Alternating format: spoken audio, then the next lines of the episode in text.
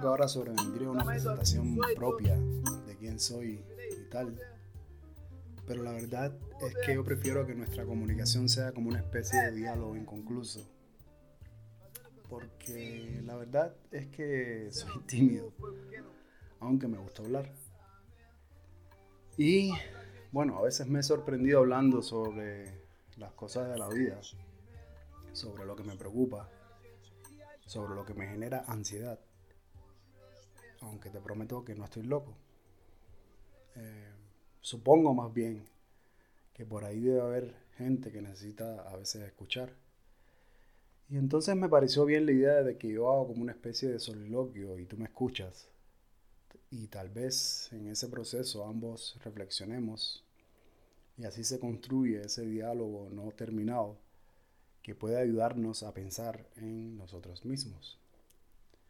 Y bueno, ya sé que parece pretencioso.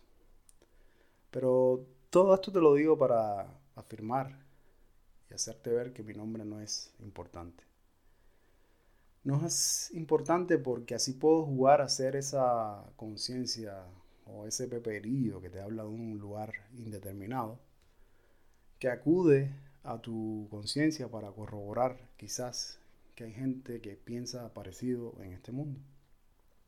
Y la verdad, no me interesa la fama, ni el reconocimiento público, sino más bien hablar, platicar y quizás eh, satisfacer de esa manera esa necesidad eh, de que me escuchen. No lo sé. Tampoco me dedico a esto de la comunicación. Así que puede ser que no me sientas tan profesional, que mi acento o mi voz te parezcan fuera de lugar o feos de plano. Y si es el caso, pues lo entiendo, no te preocupes.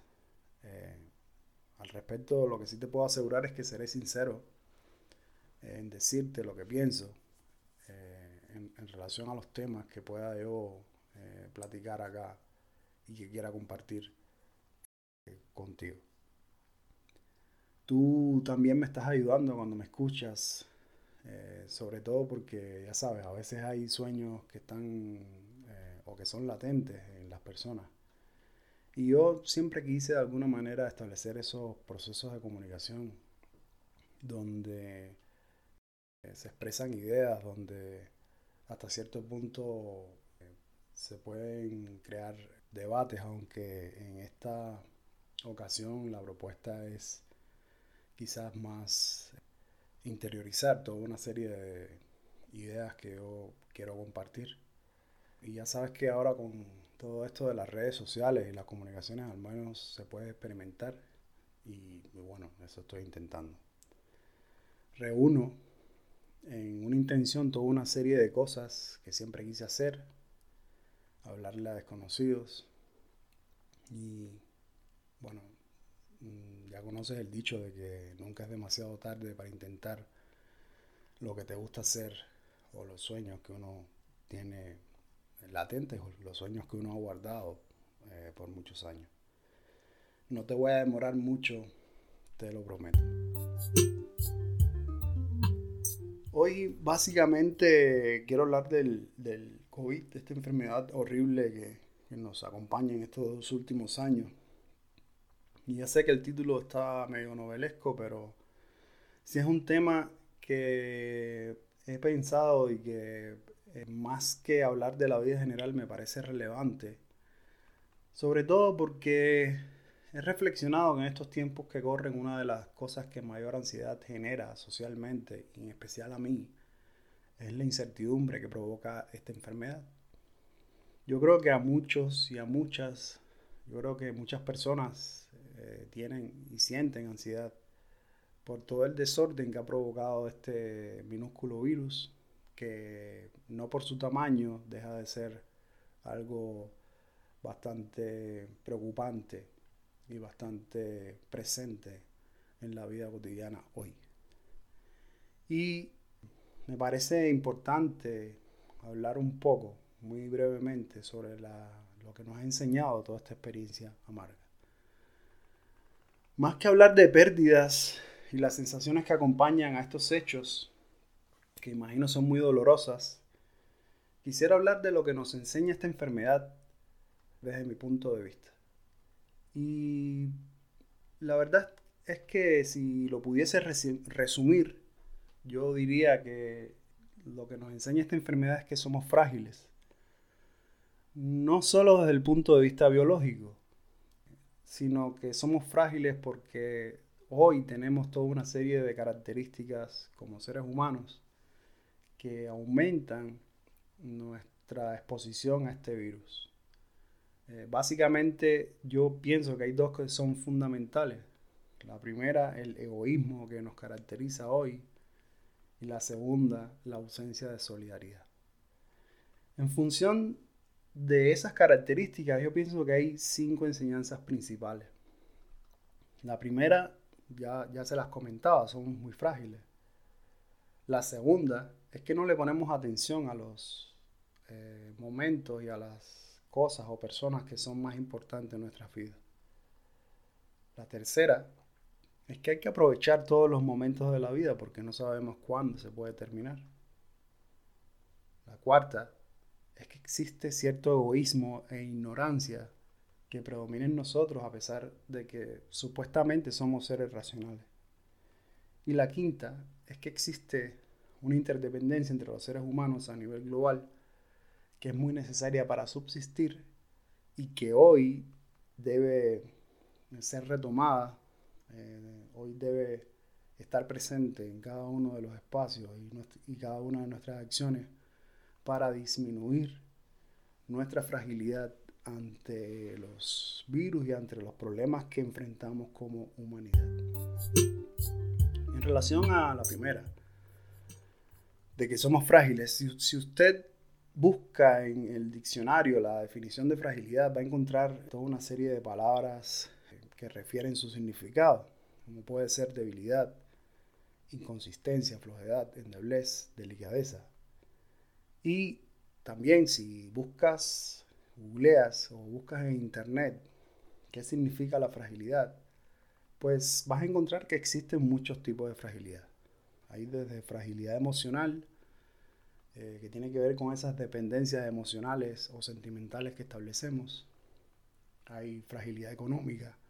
Se explica quizás por la incapacidad que a veces tenemos de acceder a activos o acceder a estructuras como puede ser mercados laborales o trabajo o incluso eh, la incapacidad que tenemos de disponer de un capital eh, social disponible para ejecutar determinadas acciones de la vida cotidiana. También está la fragilidad física, que tiene que ver con eh, el resultado de la evolución, con la disminución de la resistencia y de las reservas fisiológicas del adulto, del adulto mayor en situaciones estresantes. Y bueno, otras, existen muchas otras. Pero a mí me gustaría llamar la atención sobre el tipo de fragilidad que les mencionaba antes. Es decir, un tipo de fragilidad que vivimos como humanidad que refleja un desequilibrio evidente donde el individualismo, el egoísmo y la irracionalidad están en el trasfondo de las distintas respuestas a veces tan ineficaces que le hemos dado a este problema que es común que enfrentamos todos y todas. Eh, son entonces tres aspectos principales cuando pensamos en la fragilidad. Es decir, la fragilidad subsiste eh, y, la enfrentamos como seres humanos a pesar de que no la percibimos, a pesar de que nos sentimos capaces de dominar la naturaleza y aunque ella nos demuestre con una eh, simpleza tan aparente como un virus que no somos tan poderosos, porque en cierto grado no llegamos a comprender que eh, se necesitan equilibrios fundamentales en nuestras vidas, no solo en la sociedad, sino con la naturaleza, de modo que podamos conocerla y estar preparados para eventualidades de este tipo, que también han ocurrido en otras ocasiones en la historia.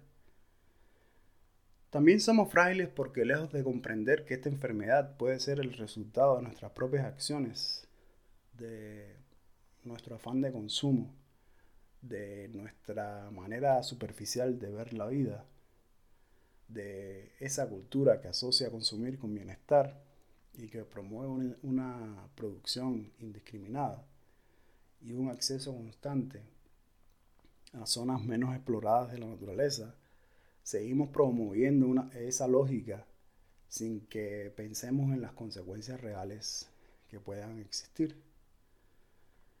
Somos frágiles además porque nuestra capacidad de generar eh, conocimiento y recuperarlo en nuestro beneficio como humanidad se ha enfocado en esa cultura de consumo para generar ganancias y menos para encontrar soluciones de bienestar que ponderen o hagan más importante la salud. Y esto es importante, es importante sobre todo si uno analiza cómo es que el egoísmo y la irracionalidad y la falta de empatía o la falta de solidaridad ha ganado tanto terreno. Lo ha hecho porque desde mi punto de vista nos hemos concentrado en asociar el bienestar con tener o poseer. Nos trazamos metas y objetivos de vida donde no siempre está la salud como una necesidad a satisfacer de manera equilibrada. Y eso nos lleva a otro punto, la fragilidad que se define cuando no sabemos responder a emergencias. Esta enfermedad nos ha demostrado también que aún conociendo de qué se trata, nuestras estructuras médicas globales colapsaron inexplicablemente por la falta de comunicación, por la necesidad de encontrar culpables, por la subvaloración a las situaciones de riesgo y otra vez por el egoísmo, el individualismo que involucra incluso a los estados-nación. Sobre todo cuando veamos una cuestión tan importante como que el acceso a la salud es un principio de sobrevivencia humana. Otra vez, si ustedes googlean un poco, van a encontrar múltiples noticias que hacen referencia a estas características. La ONU en especial, en la página de la ONU, hay una especie de, reclamo, una especie de advertencia en forma de, de noticia, donde se afirma que con más de 300.000 muertos, el COVID-19 ha puesto de rodillas al mundo. Es decir, un virus microscópico ha puesto de rodillas al mundo. Por la falta de una estrategia conjunta, por la incapacidad de aprender de las lecciones que habían dejado otras epidemias como la H1N1, el SARS, el ébola, y sobre todo por la incapacidad que tenemos como seres humanos de comprender que la salud no es un lujo, sino una necesidad que, eh, sobre la cual o para la cual hay que eh, invertir, eh, no escatimar en costos, sobre todo porque es una inversión para el bienestar de todos. Y eso nos lleva a pensar un poco en, en la fragilidad que se basa también en la ignorancia. Que no es poca cosa. Muchas personas siguen subestimando el riesgo que representa esa enfermedad. Eh, a nivel global, muchos han llegado a suponer que es ficticia, que es inventada, que no existe. Y eso me ha hecho pensar que al final no somos tan racionales. No lo somos. O que al menos elegimos no serlo en función de metas que nos parecen más importantes que la vida. No sé, el ocio, por ejemplo. El estar en espacios donde reproducimos esa sensación de bienestar, donde estamos consumiendo, donde necesariamente estamos conviviendo con otras personas. Es algo así como que la superficialidad de estos tiempos ha robado un cúmulo de neuronas colectivamente. Y eso también está relacionado con el hecho de que no le ponemos atención a lo más importante en nuestra vida cotidiana. En general y en lo social, yo creo que existe una especie de paralelismo donde lejos de unirse las personas contra algo que nos afecta como humanidad, siguen prevaleciendo intereses unos sobre otros, lo que unido a una mala gestión de la enfermedad solo ha hecho que crezca la incidencia de ese, de ese virus tan horroroso. Y bueno, aquí yo creo que resultaría cardinal o central entender que la vida es más importante que todo, que el éxito, que las ganancias, que el ser reconocido eh, y todo lo que se nos pueda ocurrir no puede ser más importante que la vida propia y que la vida de los demás, porque al final vivimos eh, en una sociedad necesitamos también a las demás personas. Cierto es, y esto sería un argumento hasta cierto punto eh, para debatir lo que acabo de decir, cierto es que también la vida no se puede paralizar. Pero aquí lo interesante es preguntarnos por qué no es posible encontrar soluciones para mejorar y sobrepasar este virus, pero en conjunto, sin imponer un criterio o un interés o una meta o un objetivo por encima del riesgo que significa que estemos creando la posibilidad de expandir más este virus. En el ámbito familiar, por el contrario, muchas personas superpusieron sus necesidades por encima del resguardo de los demás. Eh, muchas personas eh, afectaron a adultos mayores al exponerlos. Y no es que en todos los casos haya sido así, pero de eso también hubo mucho. Y esto también es una expresión de ignorancia, es una expresión de ausencia de solidaridad, de falta de empatía.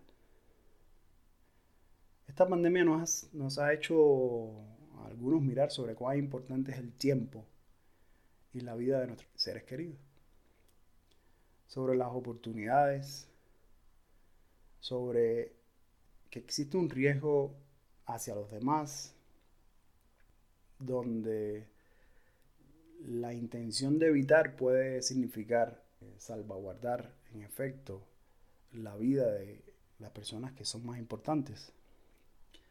En lo individual sucede algo parecido. ¿Cómo es posible que hayan personas que mejor se dedicaron a irse de fiesta porque no aguantaban estar encerrados en casa? O hacer, por el contrario, lo que su conciencia o sensaciones le impulsaban a hacer. Y eso, para mí, es algo completamente irracional. No debería ser, reitero, más importante lograr eh, la satisfacción de determinadas necesidades eh, eh, inmediatas por encima de la vida de personas que son importantes. En este sentido, para mí una cosa sí llega a ser cierta. Los modelos culturales por los que se rige la vida hoy están siendo puestos a prueba. Y bueno, eso también nos deja la enseñanza de que hay que aprovechar todos los momentos de la vida. Y esto no es contradictorio a lo que estábamos diciendo antes. Una cosa es aprovechar los momentos de la vida con racionalidad y midiendo los riesgos. Una cosa es actuar en función de recuperar la economía, en función de recuperar la vida cotidiana tal y como la conocíamos, eh, pero con racionalidad. Y otra cosa es hacerlo de manera eh, desprejuiciada, pensando que este problema no nos va a afectar cuando en realidad nos está afectando, aunque no nos enfermemos, directamente nos está enfermando de manera indirecta por todas las consecuencias que en el orden económico, en el orden social, en el orden político están teniendo lugar. Y bueno, a mí me gustaría por último concentrarme en esto de que existe cierto egoísmo e ignorancia que predomina en nosotros, a pesar de que somos seres racionales supuestamente. A mí me llamó mucho la atención un un encabezado de una noticia que si ustedes lo ponen así mismo en Google lo van a encontrar, que, me parece muy, muy categórico, pero que no deja de encerrar eh, cierta verdad. Y bueno, el título del artículo específicamente es que el COVID-19 se transmite también por la estupidez, el egoísmo y la ignorancia. Yo personalmente he conocido casos que negaron la existencia de la enfermedad hasta que se enfermaron o hasta que se enfermó un familiar. Y eso es un síntoma muy peligroso en estos tiempos del egoísmo. También hay otra noticia en, un editorial de Los Angeles Times donde se afirma que si la pandemia no cede es porque nosotros no queremos que ocurra. Y, hay mucha verdad en eso. Es decir, eh, no, no tenemos conciencia sobre que el cuidado del otro se basa en una definición de solidaridad. No tenemos conciencia de que el egoísmo es un sentimiento que es colectivo, que está basado en experiencias sensoriales efímeras. No tenemos conciencia de que hubo un tipo de entrenamiento eh, ya por décadas donde poco a poco nos hemos vuelto insociables, dándole mayor importancia cada vez más a las tecnologías para comunicarnos, lo cual no está mal cuando existen canales tradicionales de comunicación además y cuando las personas no son disfuncionales a eh, la posibilidad de establecer vínculos afectivos, vínculos emocionales con otras personas no, y no a través de un teléfono, por ejemplo. Pero lo que más me interesa resaltar aquí es que nos hemos vuelto egoístas por decisión propia. No nos interesa la suerte de los demás, sino nuestras propias sensaciones y sentimientos, que dicho sea de paso, están más relacionadas con experiencias de bienestar que no aseguran la subsistencia individual. Palabras como corresponsabilidad, identidad colectiva, sentido de pertenencia, identidad propia en relación a un colectivo que nos, que nos hace ser quienes somos, parecen ser que forman parte de, la historia antigua.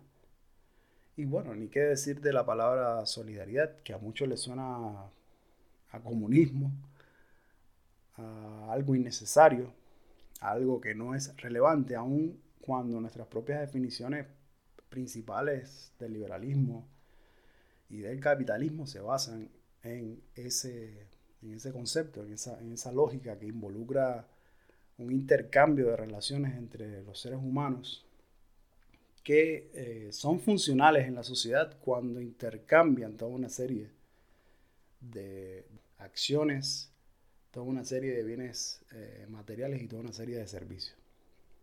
Existe, por tanto, una interdependencia entre los seres humanos a nivel global que es muy necesaria para subsistir y que tiene como base precisamente la solidaridad.